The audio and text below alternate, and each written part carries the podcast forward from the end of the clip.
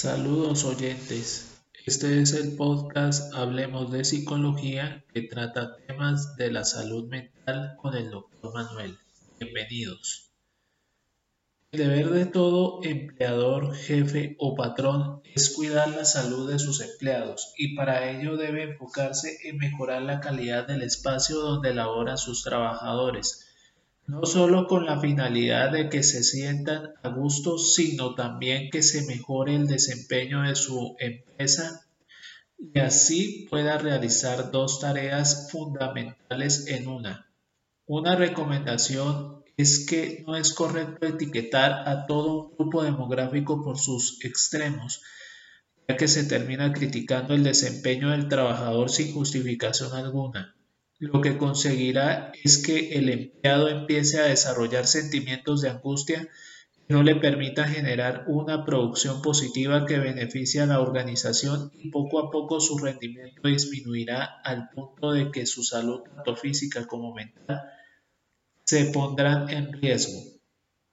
Se debe atacar en realidad la fuente de ansiedad del espacio laboral que afecta al empleado y con lo que no ha sido capaz de empatizar o armonizar en el lugar de trabajo.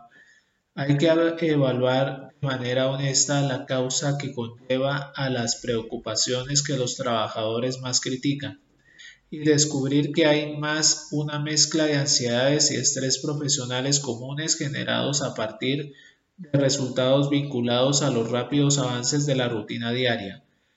Ahora, no se puede atribuir las ansiedades a factores que no tienen que ver con su desempeño laboral, sino que tienen vínculos relacionados con otros espacios y que fueron aprendidos a lo largo del tiempo, pero originados en otros contextos. Un ejemplo puede ser que les genere ansiedad contestar el teléfono, pese a hacer una rutina como cualquiera.